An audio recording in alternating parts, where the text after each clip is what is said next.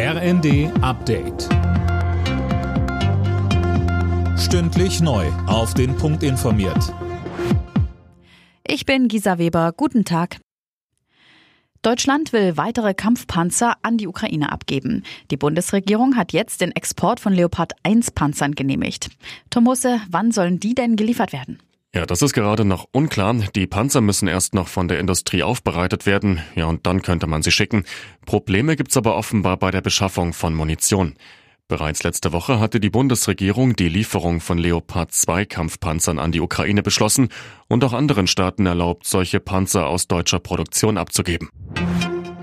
Vor Beginn des EU-Ukraine-Gipfels in Kiew ist Luftalarm in der Hauptstadt ausgelöst worden. Anschließend waren landesweite Alarmserien zu hören. Bei dem Gipfeltreffen geht es heute unter anderem um einen möglichen EU-Beitritt der Ukraine. Präsident Zelensky fordert, dass noch in diesem Jahr die Verhandlungen darüber beginnen. Die Ukraine ist bereits EU-Beitrittskandidat.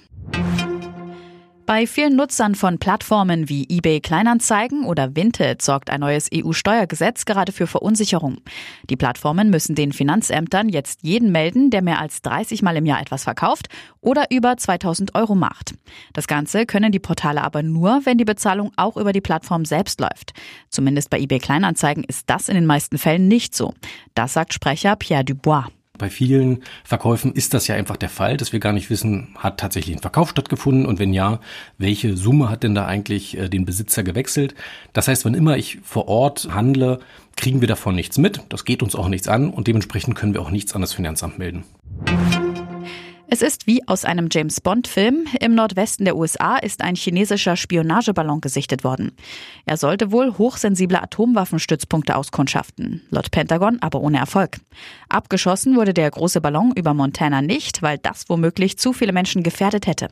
Der Vorfall dürfte das ohnehin schon angespannte Verhältnis zwischen den USA und China weiter belasten. Alle Nachrichten auf rnd.de